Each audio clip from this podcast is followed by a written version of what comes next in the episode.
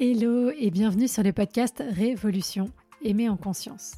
Je suis Claudia, coach certifiée, spécialisée en relations amoureuses et cofondatrice du Self Love Project. Mon ambition est de rendre accessible à chacun et chacune la possibilité de vivre des relations en conscience de soi et des autres. Je ne crois pas en la fatalité et surtout pas en amour. Et je pense que les relations se construisent et ne sont ni le fruit de la chance ni du destin. Il nous manque juste parfois les bons outils et compétences pour y arriver. Et ce sont justement ces outils pour reprendre le pouvoir sur ta vie amoureuse que je souhaite te transmettre au travers de ce podcast, que tu sois en post-rupture, à la recherche de l'amour ou déjà en relation. Faire évoluer ton rapport à toi pour révolutionner ta vie amoureuse. Tu peux aussi me retrouver sur Instagram, sur selfloveproject.fr pour encore plus de contenu. À très vite. Bonjour et bienvenue dans ce nouvel épisode, ou devrais-je dire plutôt ce premier épisode de la saison 7 du podcast Révolution aimée en conscience. Alors il est peut-être un peu tard pour vous demander si vous avez passé un bel été, étant donné que nous sommes déjà début octobre.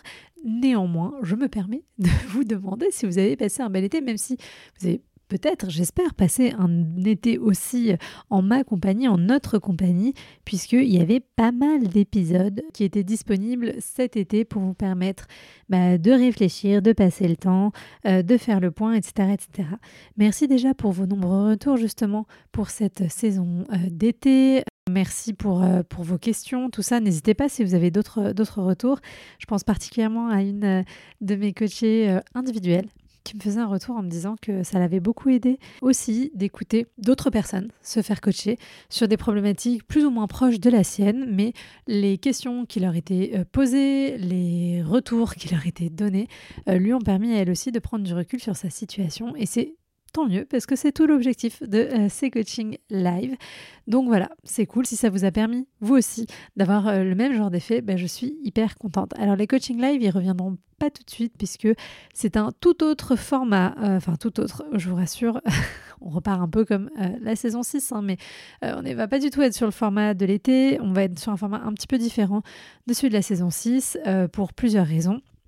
Déjà parce que j'essaye toujours de vous fournir euh, le, travail, les podcasts, les épisodes les plus intéressants, les plus questionnants, les plus euh, formateurs, c'est pas le bon mot, mais vous avez compris pour vous. Et du coup, L'idée, c'est de, faire évoluer euh, le contenu en fonction. Donc maintenant, comme sur Instagram, à partir de maintenant, nous avons une thématique hebdomadaire qui va du coup porter euh, les sujets euh, euh, des différents posts d'Instagram, mais aussi des différents sujets des podcasts hebdomadaires. Donc, par exemple, ce sera plus simple. Cette semaine, on est sur une thématique autour de la sexualité, du désir, etc., etc. Donc, pour commencer ce Power Monday, on va être sur un sujet qui va être différencier le désir et l'amour. Mercredi, on aura euh, Louise, qui est sexothérapeute, euh, que j'ai interviewée à propos du vaginisme, parce que je sais que c'est un problème qui concerne pas mal d'entre vous. Et alors, c'est un petit euh, manquement, mais c'est parce que le programme avait été prévu autrement. Bref, c'était un petit peu le bordel, donc on a changé la programmation entre-temps. Mais du coup, vendredi, on aura Chloé, qui a écrit le livre Pécho Canard, qui viendra bah, nous partager son histoire amoureuse, son expérience et nous parler de son livre qui est ultra chouette. Donc voilà, pour vous donner euh, un exemple. Par exemple, sur Instagram, la semaine dernière, on était sur une thématique des personnes indisponibles. La semaine prochaine, on va être autour du sujet d'avoir tendance à se laisser choisir dans ses relations, etc., etc. Vous avez compris le concept. Donc, on garde le Power Monday, on garde la FAQ à la fin. D'ailleurs, sur ce mois d'octobre, dans toutes les FAQ, il y aura Lauriane avec moi. Et sur les On en parle du mercredi, je serai soit toute seule, soit avec des invités, mais pour parler d'un sujet qui sera en lien avec la thématique générale de la semaine. Voilà pour ces présentations de cette nouvelle formule. J'espère que ça vous plaît. Moi, ça me permet et après j'arrête de raconter ma vie, ça me permet de euh, condenser un petit peu euh, le travail et de pas faire 50 sujets différents de posts sur Instagram, 50 sujets de podcasts différents et en plus des sujets de newsletter encore différents parce qu'après sinon je n'y arrive pas. Voilà, tout simplement. Et surtout, je l'espère, le fait de travailler en profondeur sur un même sujet, eh bien ça permet d'apporter un contenu qui est d'autant plus qualitatif parce que c'est aussi ça l'objectif.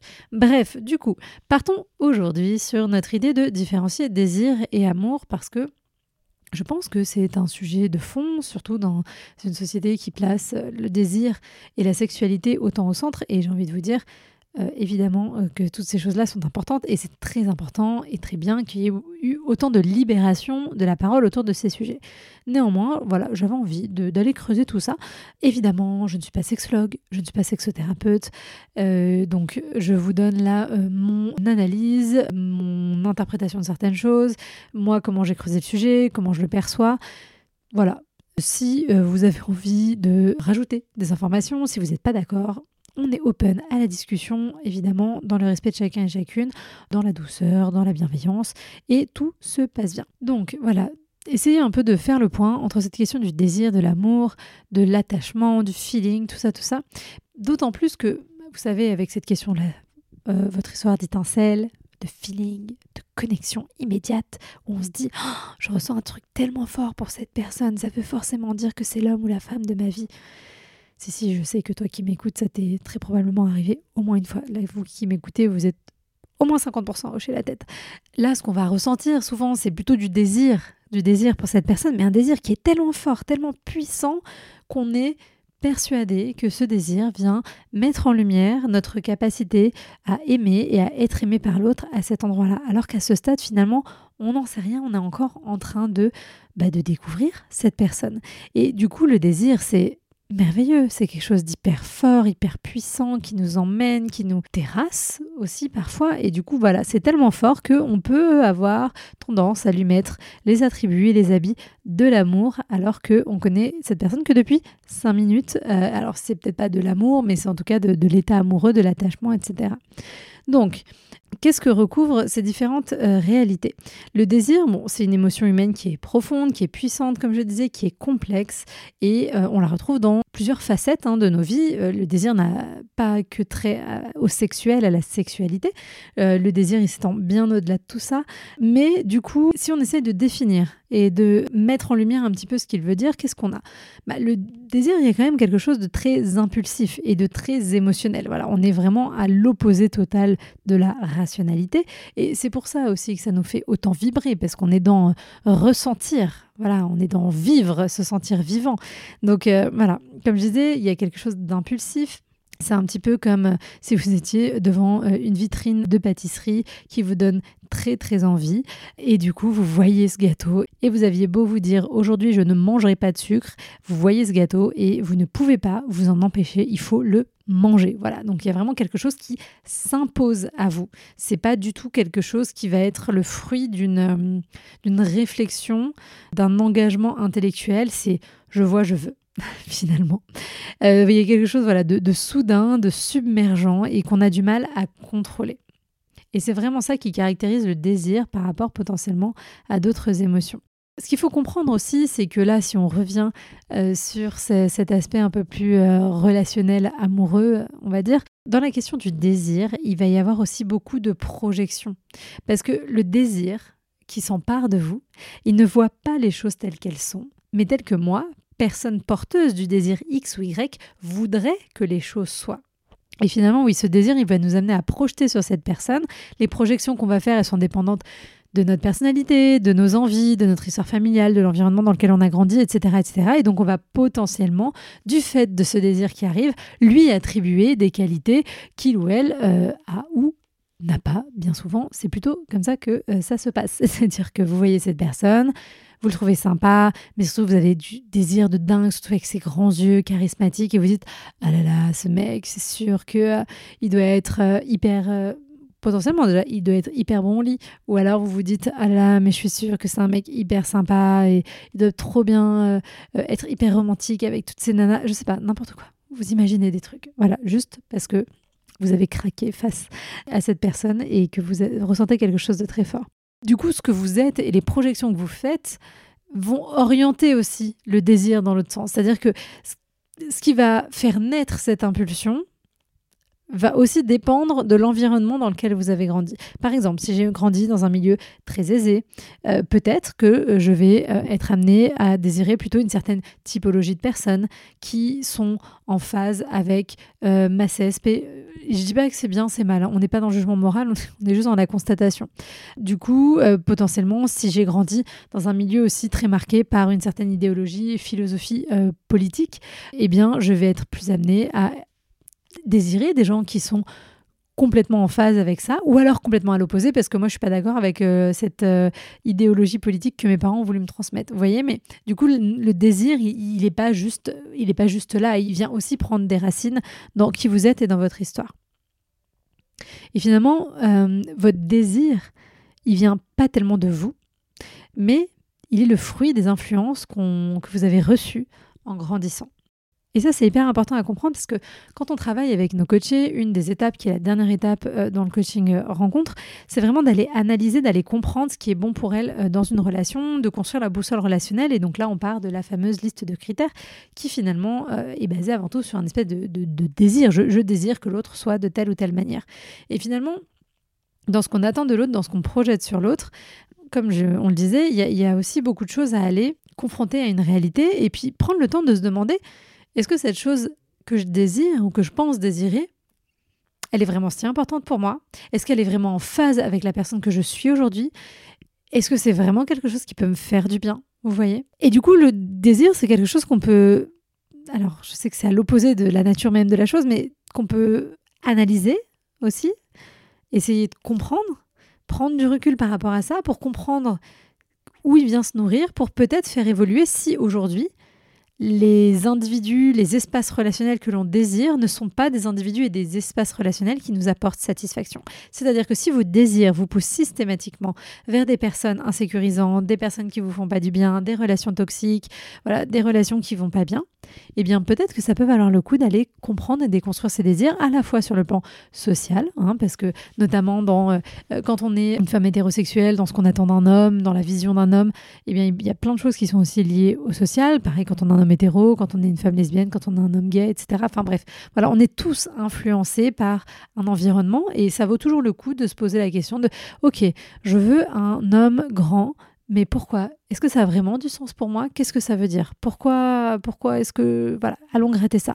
Je veux euh, une femme qui euh, ait fait des études ou qui n'ait pas fait d'études ou enfin bref, voilà. Essayons d'aller gratter toutes ces choses juste pour conscientiser les moteurs de nos désirs et peut-être faire évoluer ceux qui ne euh, nous servent pas, voire même qui nous desservent. Parce que oui, je suis certaine que quand on fait ce travail de compréhension de soi, les gens qu'on va désirer potentiellement après coup euh, ne vont pas forcément euh, être les mêmes.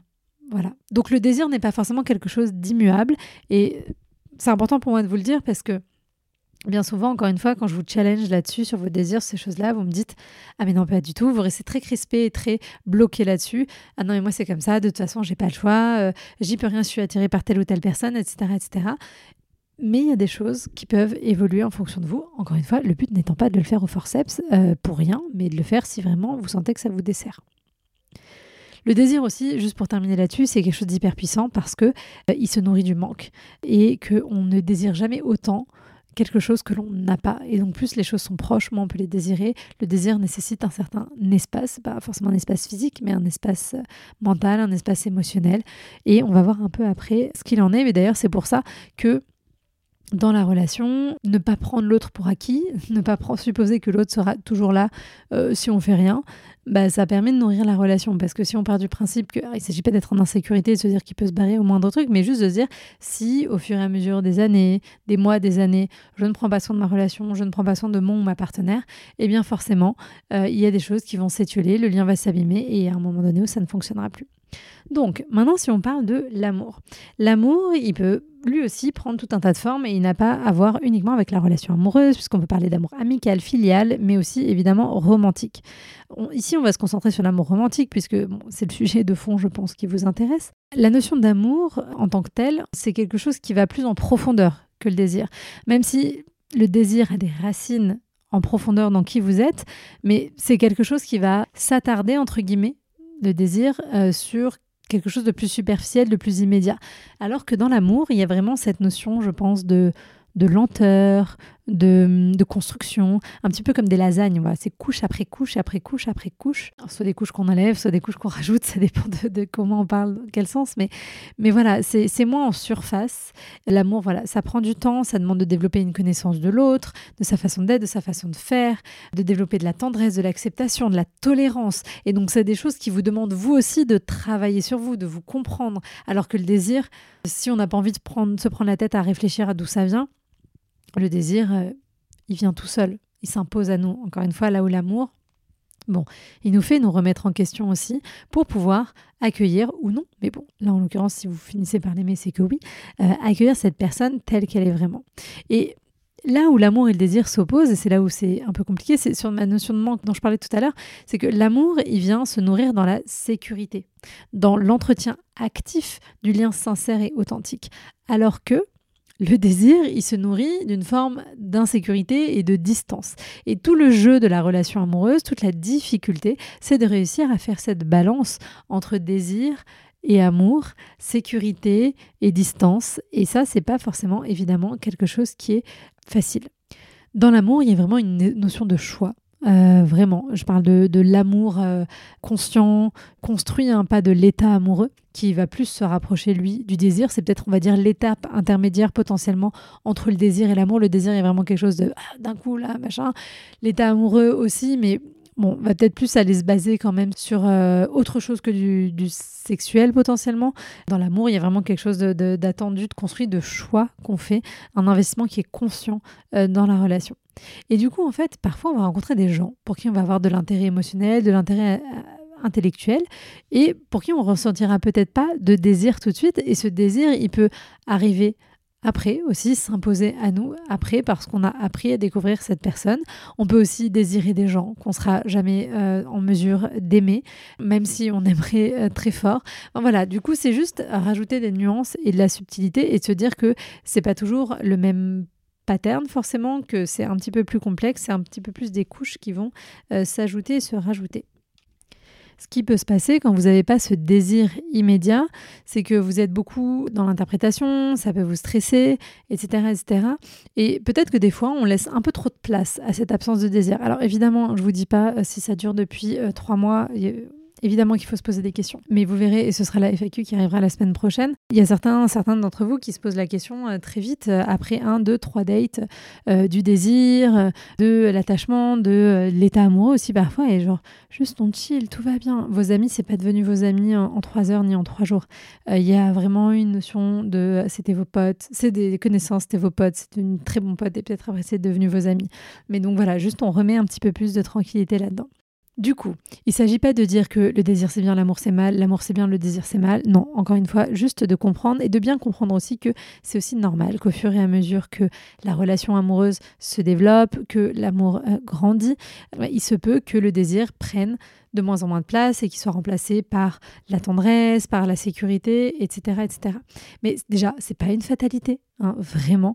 Il faut pas juste se dire le désir est parti et puis c'est bon, euh, je ne fais plus rien. Non, le désir, c'est quelque chose qui s'entretient aussi, déjà en se disant encore une fois que l'autre n'est jamais acquis, hein, premier point, et puis en créant des espaces, en y mettant de l'énergie, c'est comme un muscle aussi. Au bout d'un moment, c'est comme un muscle quand c'est face euh, à cette question euh, d'amour. Le désir, c'est quelque chose de fluctuant. On peut ne pas avoir envie de son partenaire pendant des semaines, pendant des mois, et pourtant être toujours aussi épanoui dans la relation parce que on va créer du lien et de la connexion ailleurs d'un point de vue intellectuel, euh, avec de la tendresse sans forcément qu'il y ait de sexualisation à cet endroit-là. Voilà, il y a, d'autres moyens de se connecter. Le sexe est un moyen, euh, ce n'est pas forcément un besoin en soi. Je pense qu'on a tendance à penser que, enfin, je, je m'attarde là-dessus, mais sur que, le, que la, sexualité est un besoin en soi, euh, je pense qu'il y a en fait d'autres besoins qui sont rattachés derrière. On peut avoir un besoin de partage avec un autre être humain, un besoin d'être touché, un besoin euh, de, jouir peut-être, un besoin de, de, de légèreté, de relâchement, voyez. Mais ces différents besoins, encore une fois, ils peuvent être nourris de différentes manières. Ils peuvent être nourris en vous masturbant, ils peuvent être nourris en faisant un câlin à votre à un ami, en allant vous faire masser, en allant, enfin, vous voyez ce que je veux dire? Donc voilà, si la question du désir dans le couple est quelque chose qui vous met souvent en stress, Déjà, parlez-en avec votre partenaire et surtout prenez voilà, du recul et vous allez voir que plus vous vous concentrez là-dessus, plus vous, plus vous vous y rattachez et plus ça risque de créer des problèmes. Donc, en résumé, on essaye de ne pas confondre désir et évidence, étincelle, euh, coup de foudre, etc. Euh, dans les premiers temps de la rencontre et on apprend à découvrir l'autre, on prend le temps euh, de ça. Si ce que vous cherchez, c'est un partenariat de vie, évidemment. Voilà, ne vous laissez pas aveugler par le désir qui, par nature, vous ment toujours pour rendre l'autre un petit peu plus beau, plus belle qu'il ou elle n'est. Et une fois que la relation est installée, on prend le temps de regarder l'autre un petit peu à distance, de remettre de l'espace dans la relation. On se rappelle que un feu sans oxygène, il meurt. Donc euh, s'il n'y a pas d'espace, il meurt. Mais un feu où il y a trop d'oxygène et trop de vent, ça va pas fonctionner non plus. Donc toujours essayer de trouver ce point d'équilibre et cette harmonie, même si c'est pas toujours facile. Voilà, j'espère que ce premier épisode vous aura éclairé. Si jamais vous avez encore une fois des questions, des contestations, n'hésitez pas à venir me les faire sur Instagram selfloveprojectfr. Merci d'avoir partagé ce moment avec moi. Les relations sont un voyage en constante évolution et je suis honorée de faire partie du vôtre. Prenez soin de vous et à bientôt dans un prochain épisode.